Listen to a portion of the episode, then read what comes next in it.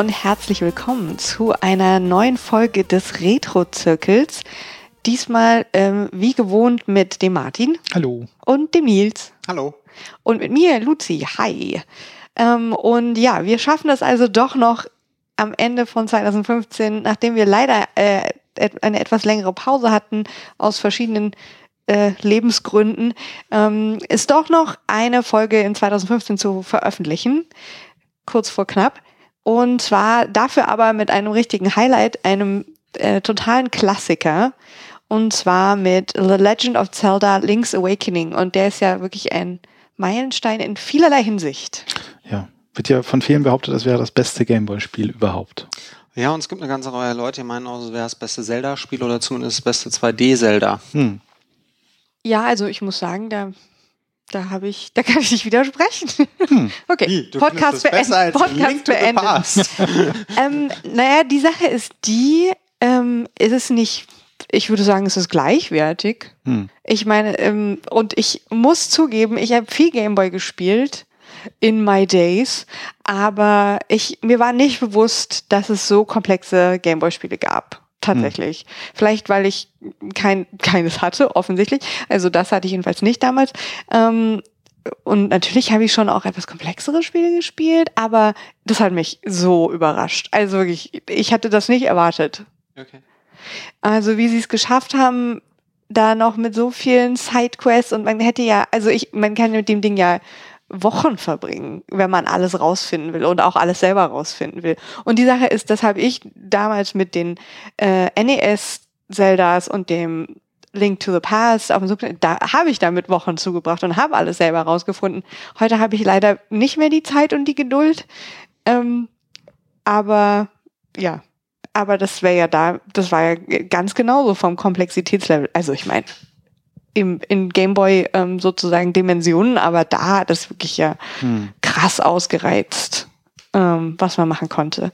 Und noch dazu ist es ja, ähm, hat es eine richtige, also ich meine, die anderen hatten auch eine Geschichte, aber die Geschichte ist immer relativ ähnlich und hier weicht es von diesem Muster ja so ein bisschen ab. Und das finde ich, das finde ich so großartig, weil sie sich damit ja auch so einen so eine Art Playground geschaffen haben für ähm, das, das bisherige, was, was sie gemacht haben, zu verarbeiten und gleichzeitig ganz viel Neues auszuprobieren, was dann aufs zukünftige Zeldas wiederum verweist. Ähm, also insofern ist das ja schon, ja, vielleicht kurz zur Einordnung. Es erschien 1993 äh, und war das vierte Zelda-Spiel. Genau. Das erste und das erste Spiele ignoriert. Ja, sollte man. was wir aber tun. Ähm, und äh, und es war das erste auf einem Handheld. Ja. Und hat auch eine ganz spannende Entstehungsgeschichte, ja. Ja, ja es ist so, so quasi als äh, äh Feierabendprojekt entstanden. Genau, nicht nur Google hat 20% Projekte. naja, bei, bei Nintendo sind die 20% äh, Projekte halt die, die letzten 20 von den 120. Ja, ja. ist halt so, lass mal noch im Büro zusammensitzen. Mhm. Sie hatten es verglichen mit, ein, mit, mit einer, also in, in Japan geht man nach der Schule, hat man noch so Clubs nennt sich das, Krabu Katsudo, so eine Art AG. Ja, so Wahlpflicht, aber jeder, Wahlpflichtfächer halt so. Nee, es ist eher wie eine, es ist wie eine, eher wie eine AG, aber da mhm. geht auch jeder hin zu sowas. Und das hat man auch ja. noch in der Uni. Und ähm, ist vermutlich Bundesland, Bundesland unterschiedlich auch schon bei uns. Aber bei uns war das halt so, dass es halt diese Wahlfächer gab und da hat, haben sich viele eins ausgesucht. Das war aber irgendwie auch relativ freiwillig und nachmittags. Ah, okay, nee, bei uns gab es Wahlpflicht regulär im mhm. normalen Unterrichtsding und nee, da ist es halt wirklich so. Also ein Kumpel von mir war in der Uni im Manga-Club drin und da ah. haben wir uns halt getroffen und Manga gelesen, über Mangas sich unterhalten und so. Mhm.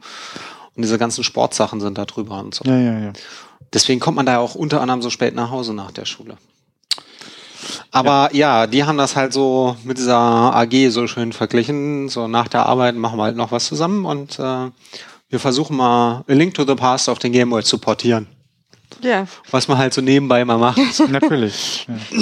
Ja, ja und äh, dann kam eins zum anderen und sie sagten, ah, wir machen jetzt einen Port von äh, A Link to the Past aber da hatten sie sich schon so viel Neues ausgedacht, dass sie dann, glaube ich, es doch lustiger fanden, eine andere Story zu machen. Wobei natürlich die, die, die Referenzen, also es gibt ja vieles, was man sozusagen aus Link to the Past kennt, was so, so ein paar Monster angeht und so ein paar Level-Designs und so und, und Obstacles und so. Aber letzten Endes ist ja dann doch ganz viel drin, was halt einfach so hä? Also so, so, so Sachen, die ich von Anfang an so auch so schön stilbrüchig fand. So, es gibt irgendwie Telefone und es gibt Fotografien und also das passt ja dann alles nicht so in diesen normalen. Aber die Fotografien kommen erst in der DX-Fassung. Die gibt's in der, in der ah. Gameboy-Fassung okay. noch gar nicht. Das ist eine, die kann man sich dann auch mit dem Gameboy-Printer, konnte man sich dann ausdrucken. Ja. Also wer den Gameboy-Printer nicht kennt, das war so ein Zusatzgerät für den Gameboy, das hat man hinten reingesteckt. Äh, nee, hat man nicht, das hat man, glaube ich, mit dem Linkkabel verbunden. Die Kamera hat man hinten reingesteckt. Und ähm, dann hatte man dieses Thermopapier, was man so von den alten Faxgeräten kennt. Und darauf konnte man dann. Kassendrucker.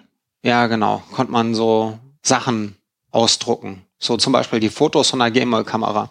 Mhm. Ähm, oder halt die Bilder von Link's Awakening. Ja. Ja, es ist. Ähm, ja, aber die Fotografien kamen erst da. Aber man hat ja auch sowas wie die Yoshi-Puppe, die man dann einsammelt. Genau, die Yoshi-Puppe und natürlich so, so ähm, es gibt ja, ich habe nicht alle gesehen, aber es gibt ja auch noch mal irgendwie Kirby-Referenz und Kirby ist ein Gegner, also der Kirby findet man so als Gegner. Es gibt irgendwie Tarin, also äh, einer der Charaktere in dem Dorf äh, sieht halt aus wie Mario. Genau. Und, und isst aus Versehen einen Pilz, der ihn in einen Waschbär verwandelt. Hm.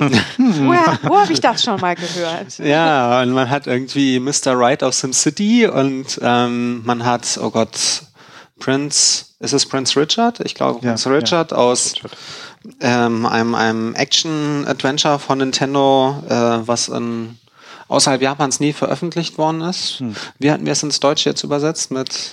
Äh, dem, dem Frosch schlägt die Stunde. Hat die Retro Gamer, ja. hat die Retro Gamer Ausgabe 2 2014 das übersetzt.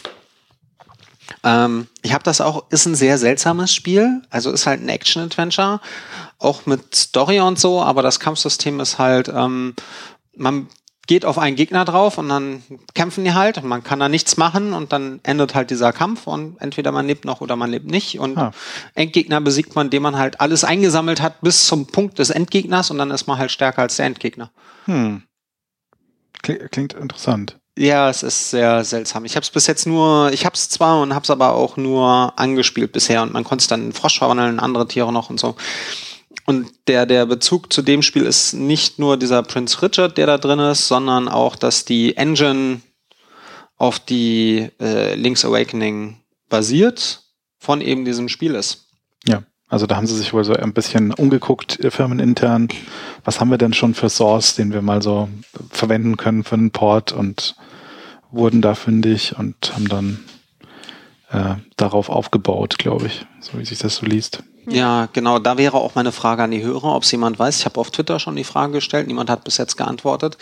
Also dieses, dieses äh, Kaero no Tamini äh, ist von äh, R&D1. Also R&D1 ist so die Gruppe in Nintendo äh, unter Gunpei Yokoi, der unter anderem Game Watch erfunden hat und den Game Boy erfunden hat und Nintendo zu einer Spielzeugfirma überhaupt gemacht und hat. Den Virtual Boy. Ja, und den Virtual Boy und Metroid. Ja. Ähm, und zum Beispiel für das tolle Steuerkreuz verantwortlich ist, mhm. was äh, heutzutage auf jedem Joypad prangt. Ähm, und äh, Zelda ist ja von EAD, wo so Miyamoto drin ist und eben, wie heißt er nochmal? Takashi Tezuka, der mhm. so für, für Link's Awakening verantwortlich ist. Ähm, die machen halt so Zelda und Mario-Spiele und so ein Kram. Ja. Äh, wann denn schon mal, ob es noch andere Sachen gibt, wo EAD quasi Kram von R&D One verwendet hat? Weil bis ja. jetzt erschien mir das immer sehr getrennt. Tja, also ich glaube, so zusammengearbeitet haben die nie wirklich, aber ich denke auch nicht, dass da eine riesige Firewall zwischen denen war, was, was nee, wahrscheinlich nicht. angeht. Wahrscheinlich nicht, aber so eine, so eine Engine übernehmen ist ja schon ein bisschen mehr. Hm. Hm. Nun ja. Da kann ich nicht weiterhelfen. Lass uns Das- noch mal das- über das Spiel sprechen. Ja, das sind Ja, Historiker, genau. die lassen sich jetzt nicht eruieren. Genau, genau. meine, Deswegen das ist- frage ich ja die Hörer, ob Ja. da Ja, jemand ja. was weiß. Wir haben da so eine Kommentarfunktion unter jeder Folge auf retrozirkel.de. Da kann man das dann hinschreiben. genau. Ja. Nee, aber zum Spiel, Wie wäre es dann mit ein wenig Story? Oh ja. Genau. Das übliche, äh, man wacht. Äh, was heißt hier das Übliche? Es Ja, ist das ist- eben nicht das Übliche. Nein, das ist schon eine der, der paar Tropes von Videospielen, dass man, Dass man äh, irgendwo aufwacht. Dass man irgendwo ja, das aufwacht. stimmt.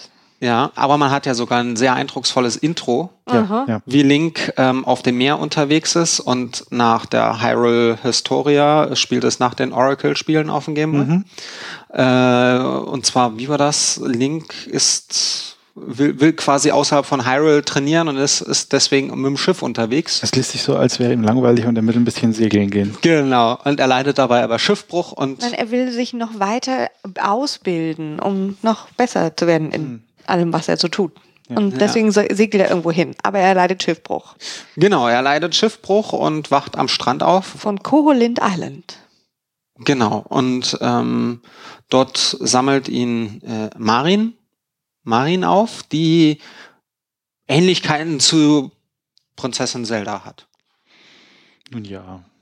Sie ist auch ein Mädchen. So. er, er, er verwechselt sie zumindest mit er ihr. verwechselt sie erst mit ihr, das ist richtig, ja.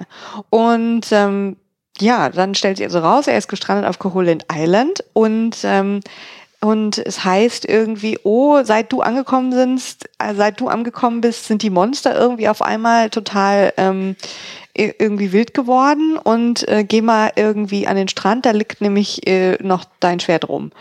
Hier ist übrigens. Ähm, Hier ist übrigens dein Schild. ja, ja, hier ist übrigens dein Schild mit einem. Ah, du bist Link. Woher weißt du meinen Namen? Hier steht auf deinem Schild. ja, das ist sehr gut, ja. Und dann findet, muss man zum Strand und findet das Schwert. Und dann taucht die Eule auf. Die Eule, die auch einen Namen hat, den ich jetzt gerade nicht weiß, oder? Ähm, Den noch Namen? oder sie heißt Eule. Hm, Ich glaube, die Eule hat einen Namen, aber ich habe auch vergessen. Jedenfalls erzählt die Eule dir, dass du nur von der Insel komm, äh, wieder wegkommst, wenn du den Windfisch, ähm, den Windfisch äh, aufwächst, der in der auf der Spitze des Berges der Insel in einem Ei schläft und ähm, träumt. Und dafür musst du äh, acht aber das weiß man zu dem Zeitpunkt noch nicht, ne? Naja, man muss acht Musikinstrumente einsammeln, was natürlich wieder sehr Zelda-typisch ist. Es gibt irgendwie sozusagen ähm, acht Quests oder halt eine bestimmte Anzahl, eine symmetrische Anzahl Quests, die ähm, die immer schwerer werdende Dungeons, äh, die auf der ganzen Insel verteilt sind, beinhalten. Genau. Ja. Aber um die Quests zu machen, muss man dann auch immer mal wieder Nebenquests machen. Ja, sehr viele. Das ist Und es gibt auch noch irgendwie so ein schickes Tauschspiel und so viele Nebenquests. Du kannst äh, zu- diese Seashells, also so, so, so Muscheln, Muscheln. Ja, man muss die Muscheln kann man suchen. Man kann Schneckenhäuser. fischen. Schneckenhäuser. Ja, Ja. Nee, es Also- wird auch als Muschel im Deutschen, glaube ich. Die Ah. deutsche Übersetzung war auch Sie Muschel. sehen aus wie so, so, so, so Seeschneckenhäuser, so Ja, Getrete. ja, ja. Aber ja, die, die die kann man einsammeln und dann gibt es noch mal was frei zu spielen und also es ist, finde ich, schon toll komplex und man muss halt, man kann ja so viele noch geheime Eingänge und alles mögliche entdecken, so wie man es halt kennt von und Herzteile, so wie man es halt auch von A Link to the Past kennt.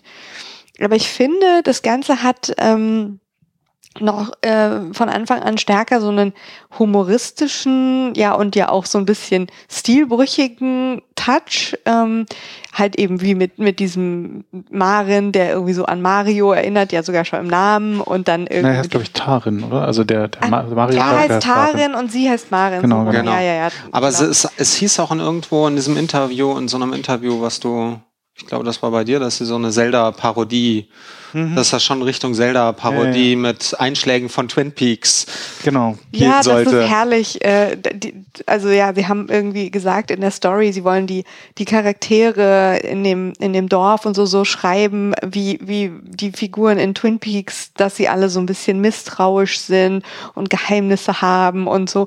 Und das kommt schon auch ein bisschen rüber. Also ich meine, man hätte jetzt von selbst wahrscheinlich nicht unbedingt an Twin Peaks gedacht, aber wenn man es weiß, dann ist es so, ja, durchaus. Also ich finde, ähm, das hat, das Spiel hat unheimlich viel Charakter und ich finde auch schön, dass es so ein bisschen schräg ist. Und ich musste irgendwie schon, was diesen Humor und diese ganzen kleinen Sidequests angeht, wie das mit den Seashells, ich musste so ein bisschen an Animal Crossing denken. Mhm. Also ich finde, das, das hat unheimlich viel das ist wirkt wie so ein Playground für so ganz viele ähm, Nintendo-interne Ideen, die, und das war von 1993, die die da schon alle ausprobiert und, und so, das, das weist in so ganz viele Richtungen von Sachen, die später kamen im Nintendo-Versum sozusagen. Ja.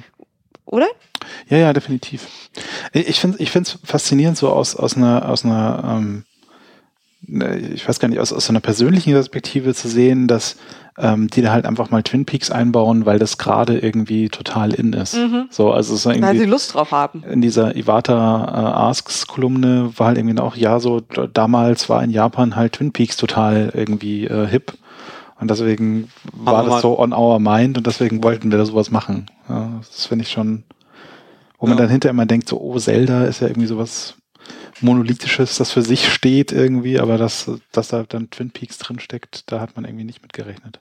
Und ich ja, wobei ich halt auch ganz interessant fand, die, die Betrachtung, dass so, naja, ganz viele Elemente von Link's Awakening, dass das ja fast noch mehr oder dass das auch sehr viele Grundlagen gelegt hat für spätere ja. Zelda-Spiele. Also es war ja das erste, es gilt so als das erste Spiel, was auch Nintendo selber sagt, mit einer, also Zelda-Spiel mit einer echten Story. Mhm. Also man hat zwar schon in Link's Awakening Dialoge, aber die Dialogmenge ist an Link's Awakening, trotz dessen, dass es ein Gameboy-Spiel ist, gefühlt höher. Ja. ja und, und, sorry. Entschuldigung, ja, aber auch was dieses, ähm, dass die Gegner zum Beispiel sich, also es gibt ja einige, einige Endgegner, die dann auch, wenn sie ähm, besiegt sind, immer so noch was äußern und sagen, ah, bevor du kamst und äh, sei gewarnt, wenn jetzt der Windfish aufwacht, der träumt das hier alles nur ähm, und dann verschwindest du auch. Also sie drohen Link quasi und versuchen ihm mit ihren Worten Einhalt zu gebieten. Also solche Sachen, das ist schon. Ja, oder dieses Skelett, was, was mehrfach auftaucht, zum Riesenskelett und das, äh, dann, ah, ich kann dich nicht besiegen. Ja, du bist, halt, du bist halt total nervig. Was machst du schon wieder hier? Geh mal weg. Ja, also das, das bekommt dadurch irgendwie bekommen die Sachen, obwohl sie halt die üblichen oder was, ja doch schon äh, Gegner sind, bekommen viel mehr Charakter, als sie es jetzt zum Beispiel eigentlich auch in A Link to the Past haben. Hm. Also sie, sie bekommen auf einmal, sie werden so, so, so anthropomorphisch, nee, ja, nee. Also sie werden einfach lebendiger. Sie haben mehr Charakter. Ja. Sie sind nicht einfach nur diese, ah, hier kommt das nächste böse Ding. Und ähm, ja, und so geht's halt auch mit vielen von diesen Dorfcharakteren. Also ja. in, in A Link to the Past kommt man zwar mit den Leuten reden, aber das war in der Regel eine Textbox. Und in Link's Awakening verändert sich das ja auch. Ja. ja. Also diese spielenden Kinder so, ah, die dann auf einmal totale Panik kriegen, weil ganz viele Monster in der Stadt sind mhm. und so. Und ich, ich finde es interessant, dass, dass sie damit wirklich so ähm, das erste, die erste IP in, intern bei Nintendo kreiert haben, die so ein bisschen weird sein darf, die so ein bisschen seltsam sein darf. So und, und äh, gruselig auch ein bisschen. So, also wenn du dir irgendwie Majora's Mask zum Beispiel anguckst, äh, ich glaube nicht, dass Majora's Mask so geworden wäre, wie es geworden ist, ohne Link's Awakening.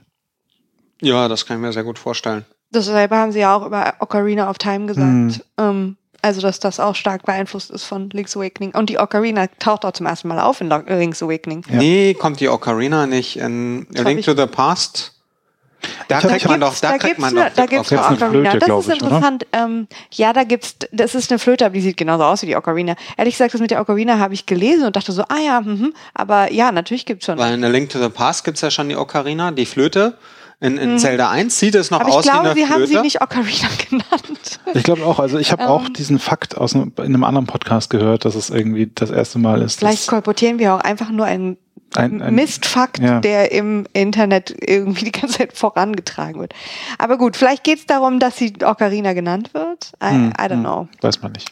Aber was wir noch nicht erwähnt hatten, was auch noch zu diesem ganzen, das ist so ein weirdes Crossover ähm, Playground, dass sie, das ist diese 2D, ja nicht 2D, sondern ähm, diese Seit Seitenansicht, Seitenansicht, die an sich an äh, Link 2 auf dem NES erinnert. Hm. Und ähm, bei diesem Kaido no Tamini Kanavanado sind alle Dungeons in 2D. Ah, okay. ah. Also, oder nicht 2D, sondern alle Seitenperspektive. Seitenperspektive. Das ist so, ja. wenn man das spielt, sieht man so, ah, daher kommt das. Hm. Und das Lustige daran ist ja tatsächlich, dass es zwar einerseits denkt man so, ah ja, wie in Link 2, aber es ist gar nicht wie Link 2, sondern es ist wie Mario Dungeons, weil da irgendwie Pilze sind und, und diese Dinge, die vom, vom Umbas, ja, und die, Sachen, die, die von oben runterfallen und es ist genauso.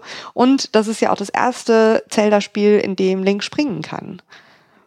Und äh, das passt mhm. natürlich dann zu diesem Side-Scrollen Jump-and-Run-Ding. Äh, und ich fand es auch sehr interessant, dass es ja dann sogar Endgegner gibt, die man in der Seitenansicht ähm, bekämpft. Ja, ja. Und ähm, das hätte ich auch überhaupt nicht erwartet. Also, weil ja eigentlich die Ansicht so ist wie Link to the Past und Zelda 1.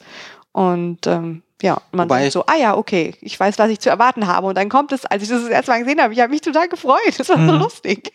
Wobei ich aber sagen muss, das Springen, da kommt ja dann dieses äh, tolle Item-Management in diesem Spiel rein. Man hat ja den A- und den B-Knopf und in diesem, normalerweise ist ja in Zelda so, der A-Knopf ist irgendwie schlagen, zumindest war es in Zelda 1 und 2 so und der B macht Special-Dinge. Mhm. Und in dem Spiel kann man halt die Gegenstände inklusive dem Schild frei zwischen diesen Knöpfen belegen, was aber ja. dazu führt, dass man sehr häufig dabei ist, Dinge durch die Gegend zu schieben. Wobei ich aber interessant fand, dass man, wenn man Pfeil und Bogen, äh, Pfeil und, ne, also den Bogen und die Bomben zusammenlegt, dass man dann Bombenpfeile verschießen kann. Mhm. Weiß ich gar nicht, ob es das früher schon mal gab. Ich glaube, das war auch eine, also äh, das war auch eins der Dinge, äh, wo, wo angeblich äh, Link's Awakening das als erstes gemacht hat. Aber also ich, ich traue mich jetzt nicht mehr dazu das noch überhaupt nicht. Ähm, also das konnte man auf jeden Fall noch nicht in der Link to the Past. Hm. Und ähm, ich kannte das so noch überhaupt nicht.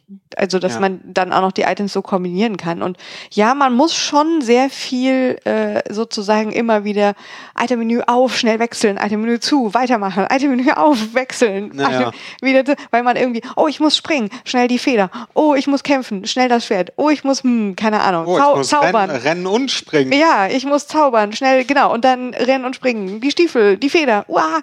Also das ist schon, aber ich muss auch sagen, ich finde das enorm gut gemacht für äh, Gameboy, dass ja, ja. man dann wenigstens diese, diese Komplexität da reinbringt. Mhm. Das ist nicht so ganz praktisch, aber dafür hat man halt die Komplexität, mit so vielen tollen Items spielen zu können und so viel einsammeln zu können. Und ähm, ja, also ich muss sagen, und dann kann man die, gibt's ja noch sogar Items, die gelevelt werden. Und also ich muss sagen, ich finde, das ist es irgendwie wert.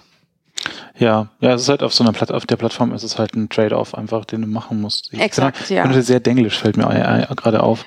Aber, ja, das ist, ja. ja. Das ist einfach äh, der Plattform geschuldet, dass man solche Konventionen dann äh, irgendwie einführen muss, weil man hat halt nur zwei Knöpfe. Ja. Und, oh, ja. das Nervigste ist das Speichermenü aufrufen. also, äh, wer den Gameboy kennt, A, B, Start Select, resettet den Gameboy das Speichermenü ruft man in Link's Awakening auf durch A, B, Start Select. Oh. Ja.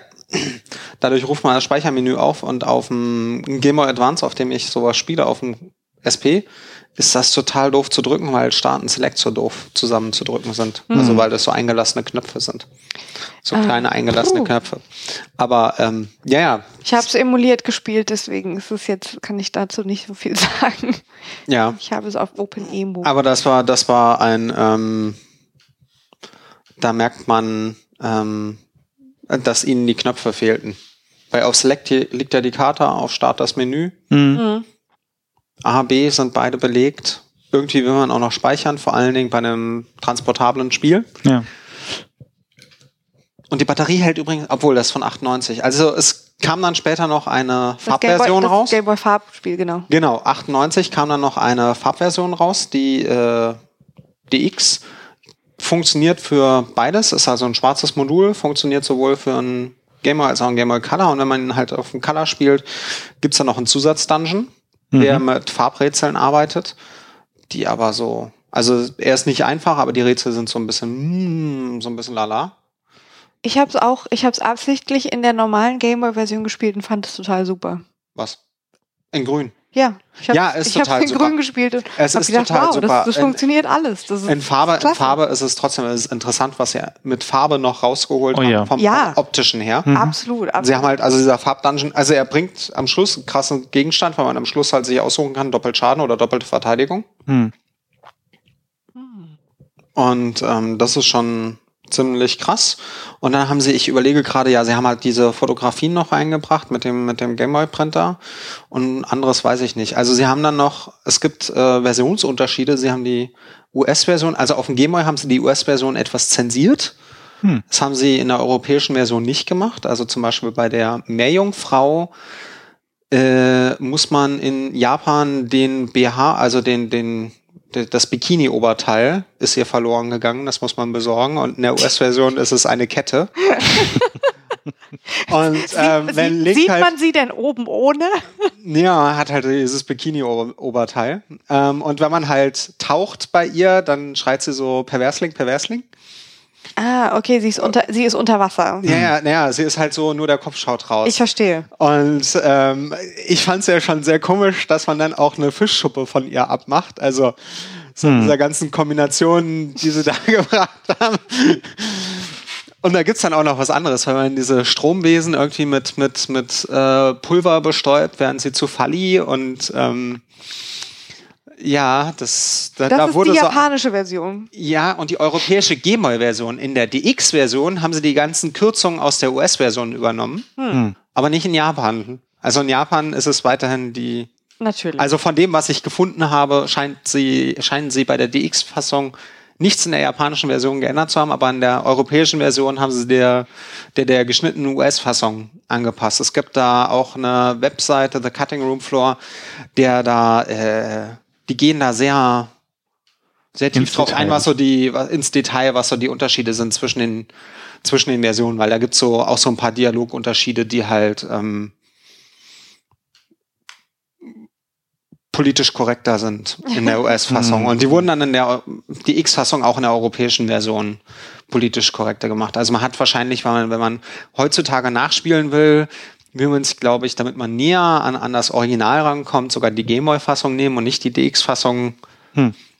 weil die halt äh, lustiger ist oder wie auch immer man es nennen will, weil sie einfach mal mehr Witze übernommen hat, weil sie nicht äh, familienfreundlich sein, nicht so familienfreundlich mhm. sein wollten, ah, okay. mussten. Also sie haben dann auch sowas, hier so in der deutschen, oder französischen Übersetzung ist es so und so. Hm ist sehr zu empfehlen, sich das mal anzugucken. Also da wurde so einiges gemacht. Abgefahren. Aber die nächste ist so das Offensichtlichste. Also, als ob jetzt ein BH-Oberteil sowas total Anrüchiges wäre. Hm. Naja, für naja. Kinder ist halt ein Kinderspiel und Link schwimmt daher so rum und naja, mhm. aber äh, Ariel, die Meerjungfrau, trägt ja sowas auch. Ja, aber sie hat es halt nicht aus. Ja, gut, aber man sieht, man sieht die Nixe ja nicht oben. Und yes. das Vorhandensein eines Kleidungsstücks beinhaltet ja auch die, ja, ja, die halt den Fakt, dass es an- und ausgezogen werden kann ja, oder. Ja, bei Ariel ist es angewachsen. Ja, wahrscheinlich. Ja. Aber da weißt du halt nicht, du weißt halt nicht, ob dann dein, ich hatten die damals, nee, Peggy ist ja unseres, wie auch immer das US-System heißt. Keine Ahnung, ob wir das damals schon hatten. Naja. Äh, das Japanische ist ja das, steht ja gar nicht. Hm. Also 98 gab es das auch noch nicht. Der Nils hat hier andere Zeiten. Der Nils hat hier eine Originalschachtel äh, eine, des Japan der japanischen Game Boy Color Version. Mhm. Und das sieht sehr schön bunt aus. Für was steht DX eigentlich? Ist es Deluxe oder? Ich weiß es nicht, aber diese ganzen Farbspiele Farb hm. waren, waren DX. Ja. Aber nur die, die sie quasi hochgeportet haben, oder? Also, die also es gab vorher, auch, ja. ich glaube, es gab auch Tetris ja. DX. Genau. Das kann gut sein, ich weiß es nicht genau. Hm. Vielleicht. Stimmt, R-Type DX war auch anders. Hm. Das kann gut sein. Und es sind in der Regel schwarze Module und keine transparenten. Also hm. es gibt ja auch die transparenten Module, die nur ja. auf dem Color funktionieren, mhm. weil der Color ja mehr RAM, glaube ich, hatte. Stimmt, irgendwas war da. Also die, die Oracle-Teile gehen ja nur auf dem Color. Hm. Aber ich muss sagen, ist schon ziemlich, also ich fand es echt schwer. Ja, es ist halt vor allem auch ähm, ähm, nicht so zugänglich auf eine Art und Weise, äh, wie man es halt heute nicht mehr erwartet. So, also das haben wir ja öfter bei Retro-Spielen, dass man eben so merkt, dieses Spiel ist darauf ausgelegt, dass es das Spiel ist, das du dir jetzt kaufst und die nächsten drei Monate spielst, weil es gibt ja sonst eh nichts. Du kannst dir sonst eh nichts leisten, Anführungszeichen. Aber ist das heute und, anders? Ja, also ich, ich glaube. Aber nicht halt für diese Spiele, Rätsel, die 60 Euro kosten. Doch, ich glaube, du könntest manche Rätsel nicht mehr so machen heute, ähm, weil die Leute einfach dann was anderes spielen würden. Also wenn du, wenn du, also wenn, wenn, also wenn du überlegst, wie, wie viel du erkunden musst tatsächlich, um den Hauptstrang durchzulaufen, dann gibt es nur ganz wenige Spiele heute, die sich das leisten, ähm, auch so so unzugänglich ich, zu sein. Wobei ich aber sagen muss, dass sie da schon viel gemacht haben. Also was mich so ich sehr nervig fand, war irgendwie, bei jedem Kompass wird dir gesagt, was der Kompass macht, bei jeder Karte wird dir gesagt, was mhm. die Karte macht. Mhm. Nicht, oh, er hat schon einmal die Karte gesehen, dann brauchen wir ihm das wohl nicht mehr in der Zukunft sagen. Mhm. Ich glaube, auch bei jedem Schlüssel wird einem gesagt, dass man damit jetzt Türen öffnen kann. Und ja. bei jedem Nightmare Key oder wie heißt er auf Deutsch, weiß ich jetzt nicht. Ich habe es auch es gab, Englisch gespielt. Es gab ja, ja. Eine, eine, eine, deutsche Fassung. Ähm, wird einem gesagt, ja, damit kannst du quasi die Bosstür öffnen und so. und bei jeder Muschel, ja, wenn du davon ganz viele hast, dann passiert was. Hm. Was Gutes. Ja, dann passiert was Gutes, aber es ist so, okay, ich muss 30 von diesen Muscheln sammeln und sie sagen 29 Mal, wenn du viele sammelst, passiert was Gutes. Hm. Ja, aber auf der anderen Seite hast du halt diese Nummer mit, ich muss das gegen das und das und das tauschen, dass du zum Schluss das Vergrößerungsglas bekommst. Also mit dem Vergrößerungsglas in der Bücherei das Buch lesen kannst, damit du die Reihenfolge von den durchs das, das weißt. Tauschspiel, das Tauschspiel gibt einem aber gibt einem doch die Schuppe, damit man die Meerjungfrauenstatue vervollständigen kann. Aber wie, wie kriegst du das Vergrößerungsglas dann gleich wieder? Da war, war doch irgendwie so eine Tauschsequenz, oder? Das war dieses Ding, wo du von der Frau den Brief bekommst, die du, den du an, an Wright gibst, mhm. wo dann ein Foto von Prinzessin Peach drin ist. Genau. Wo Link dann noch meint so, die sah doch ganz anders aus, mhm. aber nun gut. Und äh, er gibt dann, glaube ich, einem das Vergrößerungsglas. War es nicht so? Ist da nicht ein zweites Ich dachte, da wäre noch mehr Tauschen gewesen. aber Ich, ich glaube, da, äh, das war auch schon ziemlich viel Tauschen bis äh, zur Meerjungfrau. Ja. Aber ich glaube, es kann sein, dass da ein zweites Zauberspiel drin ist. Ja. Nun ja, auf jeden Fall, also das ist schon, das würde man heute nicht mehr so machen, vermutlich. So, also gerade wenn es jetzt irgendwie um den Mission Critical Pass geht, so ums durchzuspielen. Hm. Aber es war halt auch einfach, es waren andere Zeiten. Man hat einfach so alle Wände in einem Dungeon abgeklopft oder wie du ähm, wobei erzählt sie, hast, alle Bäume an, angezündet. Oh, ja. Wobei sie, wobei sie halt meinten, äh, wobei sie halt meinten, ähm, in A Link to the Past gibt's ja diese Riff, gibt's ja diese Striche in den Wänden, wo du Bomben legen kannst. Mhm. mhm. Und ähm, das hat Miyamoto reingebracht, weil er meinte, ey, wenn wir das nicht machen, klopfen die jedes Ding ab. Ja. Und äh, Jeremy Parrish war es, glaube ich, der meinte in einem Retronauts, wenn du raus hattest in Zelda 1, dass es nur einen Eingang pro Bildschirm geben kann, hm. reduziert sich auch das Abbrennen von Büschen stark. Hm. Ja, das stimmt. Ähm, ich weiß nicht mehr genau, ob wir das damals geschaut haben, aber ich weiß noch, dass ich und meine Schwester wir haben erstens die Zelda-Spiele so geliebt und zweitens äh, hatten wir auch ja die Zeit, weil wir hatten nicht so viele andere Spiele, wie Map schon sagte. Ich glaube auch, ich meine, natürlich kamen auch viele Spiele raus, aber jetzt im Vergleich zu heute, ja. ja. Und bei uns gab es halt dann ein Spiel zu Weihnachten, eins zum Geburtstag, so in der Art oder genau. keine Ahnung. Und ähm, und auch. Und dann äh, haben wir wirklich, ich weiß noch genau in Zelda 1, wo man halt ja, Büsche abgebrannt hat, zum Beispiel jeden einzelnen verdammten Busch oder Baum ja, oder was, ja. den, der zugänglich war, haben wir einmal in Brand gesteckt, um alles und alles geschoben, was man schieben konnte, alles gebombt, was man bomben konnte. Und ich glaube, in äh, A Link to the Past sah das auch nicht viel anders aus. Also mhm. ich erinnere mich, dass wir da quasi fast alles selber entdeckt haben.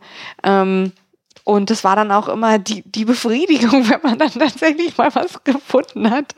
Die war einfach so großartig. Und ich hätte das ehrlich gesagt auch jetzt in dem sehr gerne wieder gemacht. Aber ich meine, wir hatten nicht mal Zeit, einen Podcast aufzunehmen in den letzten Monaten, mhm. geschweige denn ähm, alle alle Wände wegzubomben. Also ich weiß damals, ich habe mir das damals von einem Kumpel ausgeliehen, das Spiel. Und dass ich es in einer Marathonsitzung innerhalb von drei Tagen durchgespicht habe. Also ich bin der Meinung, ich hatte, ich bin der Meinung, ich hatte einen, einen, einen Guide zwar. Mhm. Also ja, okay. Nintendo hat ja damals diese Guides verkauft. Mhm.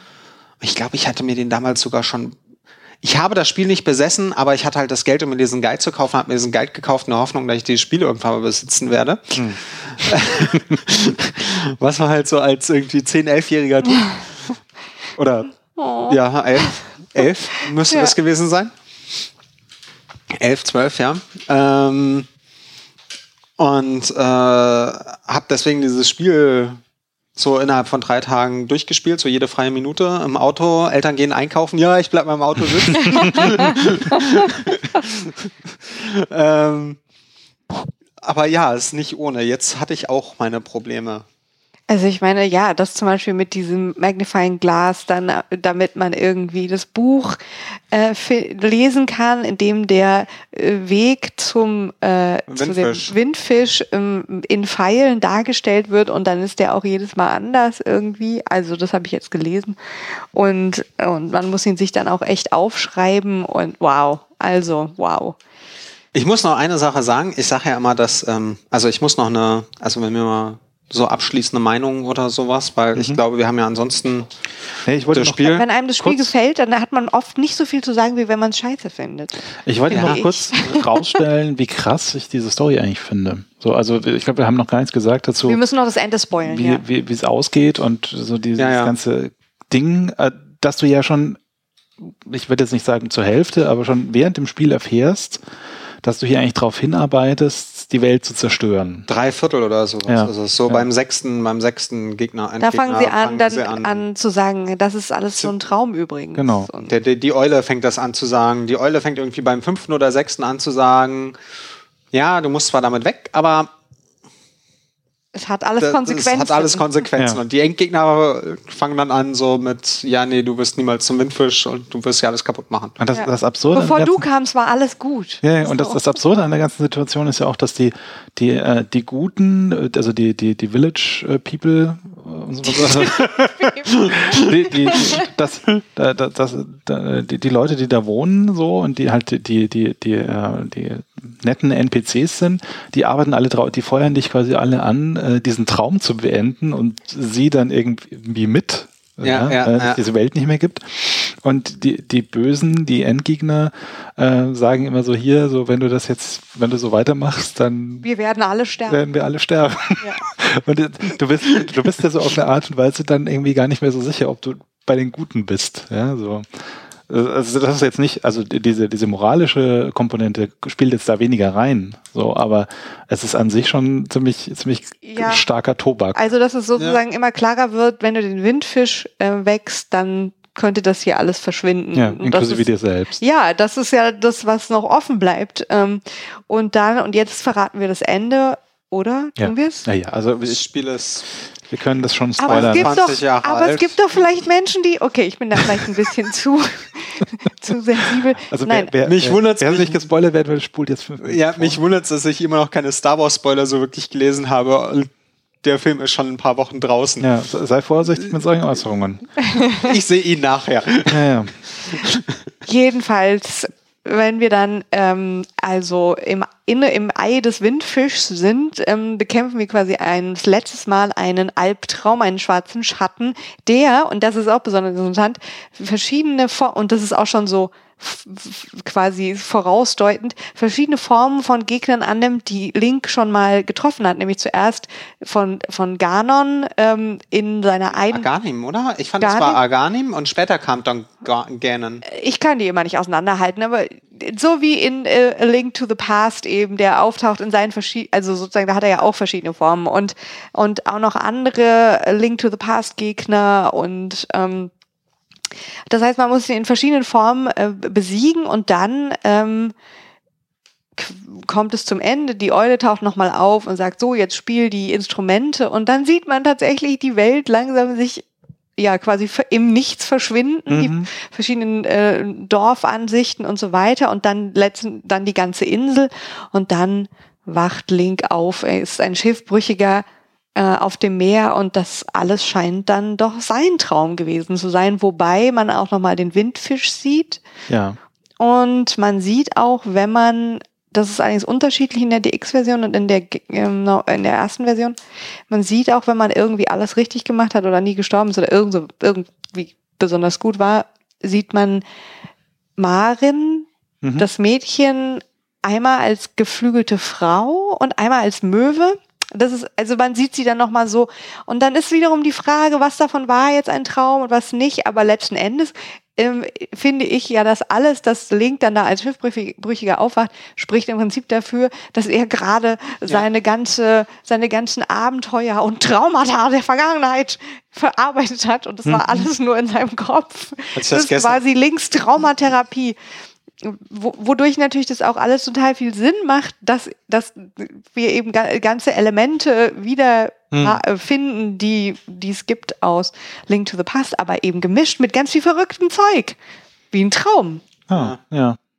Wobei ich aber sagen muss, ich saß dann so, als ich dann das Ende mal wieder gesehen habe, mit einem, okay, wer rettet ihn eigentlich da aus dem Meer? er sitzt da so auf seinem, er sitzt da so auf seinem, auf so einer Planke, Planke von seinem ja. Schiff ohne Essen und so. Und ich hatte so, naja, und jetzt geht er halt im Salzwasser drauf. das ist in der Tat so ein bisschen ungeklärt. Ja, wahrscheinlich. Ja, der wird jetzt eingesammelt von einem Schiff. Hm.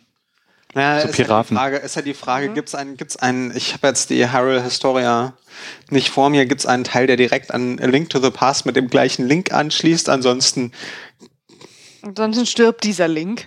genau, und es gibt halt Nachfallen. A Link to the Past ist ja auch 1000 Jahre oder sowas vor Zelda 1.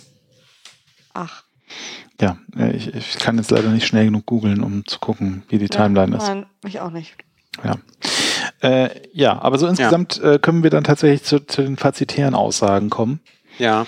Ähm, ich, ich, denke, man kann auf jeden Fall festhalten, dass es ähm, eins der besten Gameboy-Spiele ist, ganz unabhängig von allem. So ich kenne kenn jetzt nicht, nicht alle Gameboy-Spiele der Welt, aber ähm, ich glaube, das ist schon ganz, ganz, ganz weit oben. Ist auch immer noch in ganz vielen besten Listen irgendwie of all times hm, und so. Ja, ja. In den Top 10 eigentlich immer in den Top 3 drin. Ja, ja.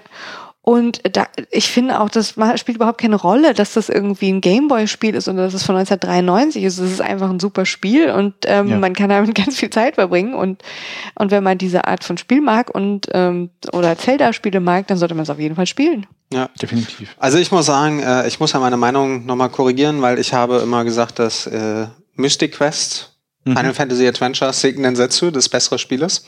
Okay. Äh, dieses, also dass das ähm, Action-Adventure, worüber wir auch mal in einer älteren Retro-Zirkel-Folge gesprochen haben. Mhm. Auch ein sehr umfangreiches Action-Adventure, auch für ein Gameboy. Ähm, aber ich muss jetzt sagen, dass Link to the Past das bessere Spiel ist. Okay. Also von der Technik, von der Story, von allem drum und dran. Mir aber Final Fantasy Adventure besser gefällt, aber ich glaube, das sind eher Nostalgiker mhm. als äh, objektive als, als eine objektive Meinung. Mhm. Aber ich denke, es ist das bessere, also ich bin jetzt der Meinung, es ist das bessere Spiel, wobei ich aber das andere mehr mag. Verstehe. Wie auch immer ich es ausdrücken soll. Mhm. Ja. Also ich äh, habe es ja jetzt zum ersten Mal kennengelernt. Das heißt, Nostalgie spielt hier eine untergeordnete Rolle, natürlich ein bisschen schon, weil es schließt ja auch an Link to the Past an. Aber ja, also wie gesagt, ich finde, das, das ist was, was man einfach spielen kann, wenn man. Das ist ein großartiges Spiel, ja. damit kann man sehr viel Zeit verbringen. Das ist, glaube ich, auch auf Virtual Console rausgekommen für ein 3DS oder so.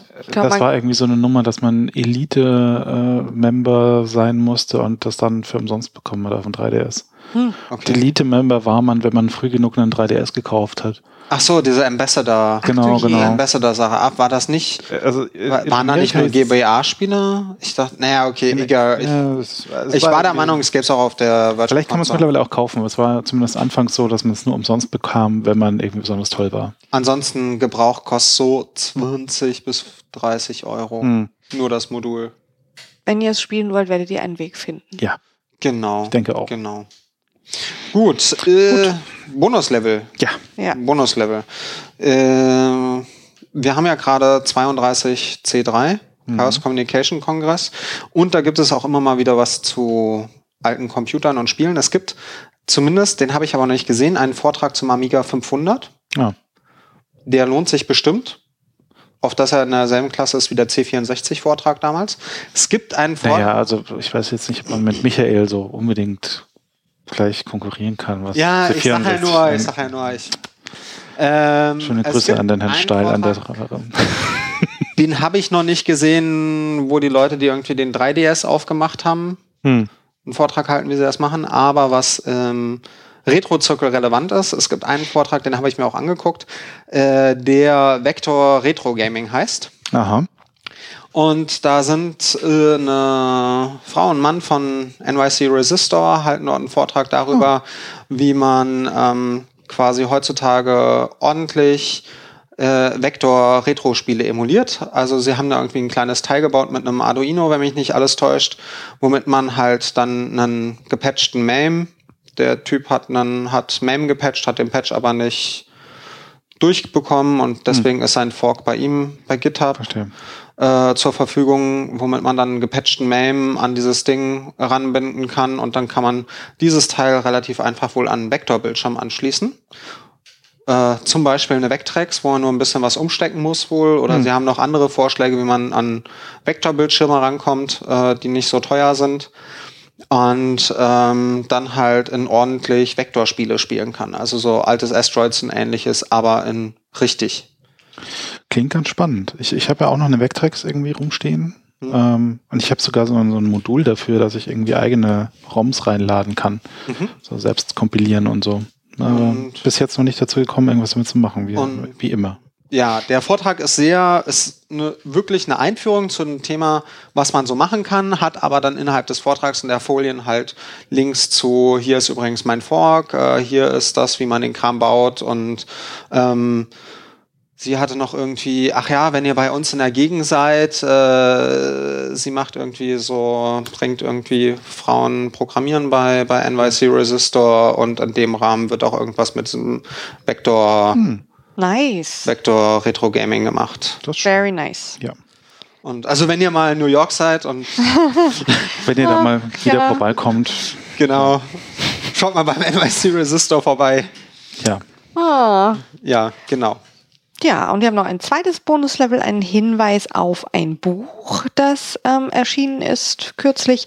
Das heißt Retro Games und Retro Gaming Nostalgie als Phänomen einer performativen Ästhetik von Computer- und Videospielkulturen. Ui. Ihr hört schon, es ist was Wissenschaftliches, es ist eine Aufsatzsammlung ähm, ja, zum Thema Retro Games. Ähm, ich habe das nicht selber ausgegraben, sondern äh, der Podcast Insat Moin der ähm, dazu auch eine Sendung gemacht hat, ähm, wo sie die äh, eine Herausgeberin, Wissenschaftlerin, die hinter diesem Buch steckt, ähm, ja, eingeladen haben und mit der darüber reden. Ein Herausgeber noch, glaube ich, Herausgeberin, Herausgeber. Ja, ja, aber in der Sendung waren nur. Nee, beide waren da. Ach, beide. Sie haben mit beiden, sie haben auch mit beiden gesprochen. Und, ich habe ähm, ihn auch gehört. die Aufsatzsammlung war halt, ist halt ich das nicht so ganz verstanden. Mischung aus äh, studentischen Nein. Material. Doch, da sind äh, doch. Ach so, ja, du hast recht. Es klingt nur so, vielleicht war dann der andere schon öfter zu Gast gewesen bei Insert Moin. Ach so. Weil es war halt so, dass sie sozusagen als Gast so eingeführt ja, ja. wurde und äh, hier gemeinsam mit Rudolf und Daniel spricht sie ihre, über ihre Arbeit. Also das ist sozusagen, deswegen hm. war das für ja. mich so, die beiden schienen sich schon zu kennen. Es tut mir leid, ich höre nicht dauernd in Moin, deswegen bin ich da vielleicht. Ja, ja. Ähm, ja. War doch, ist doch, ist doch, er, oder er ist Autor von einem der Aufsätze, kann das sein? Also er ist auf jeden, Fall, Fall drin, er ist auf jeden Fall in das Buch involviert. Wenn ich mir die Herausgeber ansehe, passt es nämlich nicht, aber dann ist er Autor einer der Aufsätze. Naja, Podcast ähm, war im November, deswegen ist es ja auch schon wieder total lange her. Kein ähm, Wunder, dass ich mich nicht gut erinnere. Ähm, anyway, wir werden euch den, ähm, das Buch und den Podcast verlinken. Könnt ihr genau. mal euch anschauen. Also ich fand, ich fand jetzt äh, den Podcast war ganz nett, äh, aber äh, er hat Lust aufs Buch gemacht. Und das Buch ja. war bezahlbar, irgendwie 30 Euro oder sowas. Also noch im Bereich ja, äh, wissenschaftliche Literatur, die man, die man, die man, die man kaufen kann. Das ja. kostet ja einen Haufen Geld. Das kostet. Ja. ja, schön. Ja.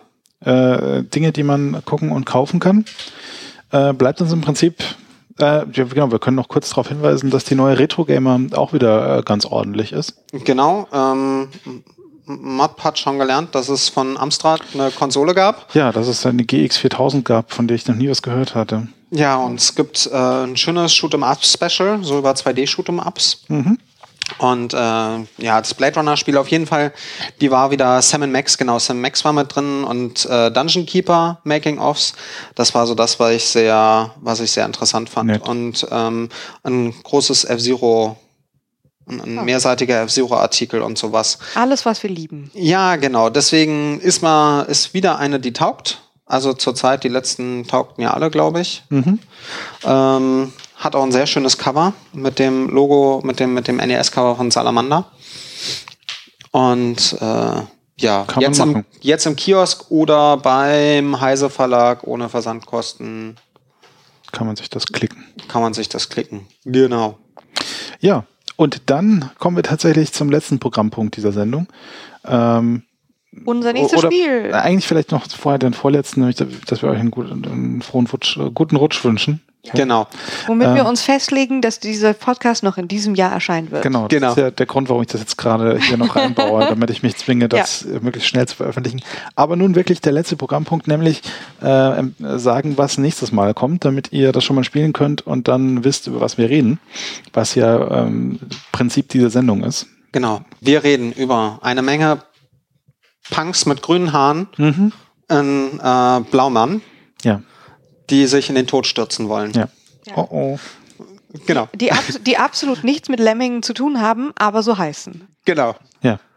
Dabei stürzen sich Lemminge wohl gar nicht in den Tod. Aber nicht, Lemminge stürzen sich nicht mal in den Tod. Das ist ein genau. ja. Genau, aber wir reden das nächste Mal über Lemmings. Lemmings 1 äh, portiert für alles außer einen Toaster, glaube ich. Mehr oder weniger, ja. Und mobile Konsolen. Da, Jein, da wollte, das wollte jemand portieren und dann gab es aber eine Absage. Ja, ja da, war ja so. diese, da war ja diese Nummer, dass dieser eine Typ diesen PalmOS-Port geschrieben hat und den auf iOS portiert hat und dann schon Cease and Desist bekommen hat, bevor er es überhaupt in den App Store eingereicht hat. Ähm, was vor ein paar Jahren war. Aber äh, an sich hat er die, die Rechte für Lemmings mittlerweile Sony über Umwegen, weil sie irgendwie mal Psygnosis gekauft haben, glaube ich. Okay. Und deswegen gibt es mittlerweile auch das Original Lemmings, allerdings mit einer deluxifizierten Grafik für die PSP und damit auch für die Vita. Ah, okay. Ihr seid solche Nerds. Aber halt nicht für iOS oder Android oder so. Nein. Und ich kann euch sagen, auf mobilen Geräten oder auf etwas mit Steuerkreuz und so. Ich hatte früher den Gameboy-Port. Es lässt sich und habe von Lemmings 2 den Mega Drive-Port. Nee, es lässt sich nur so mäßig spielen. Es ist aber auch nicht ganz richtig, dass es das nicht gibt für mobile Geräte, weil es gibt ja die nette DHTML-Lemmings-Version, die oh. überall im Internet rumgurkt. Und wenn man das mal googelt, ähm, dann kann man auch sehr schön auf einem iPad oder einem Telefon ähm, ah, das hört sich gut an. im Browser Lemmings spielen. Weil nämlich Lemmings ist eigentlich, ich finde, für Touch-Steuerung ja. Ist das so ein optimales Spiel? Ja, das war irgendwie auch da eins der Spiele, die, die mit Maus gespielt wurden, äh, oder eins der ersten, die ich mit Maus gespielt habe tatsächlich. Ja, ja sollte man auch mit Maus spielen. Ja. ja. Aber ich habe das gerade schon überprüft und das funktioniert auf einem iPad sehr gut. So. Insofern ähm, äh, spielt mal rein. Ähm, vor allem auch die, die, die späteren Levels, die haben es ja besonders in sich, was die Schwierigkeit oh, ja. angeht. Ähm, und dann hören wir uns wieder, äh, wenn wir darüber reden, wie wir die Augen zumachen und lauter grüne Haare sehen. Genau. Also dann, guten Rutsch und viel Spaß beim Spielen. Tschüss. Tschüss. Tschüss.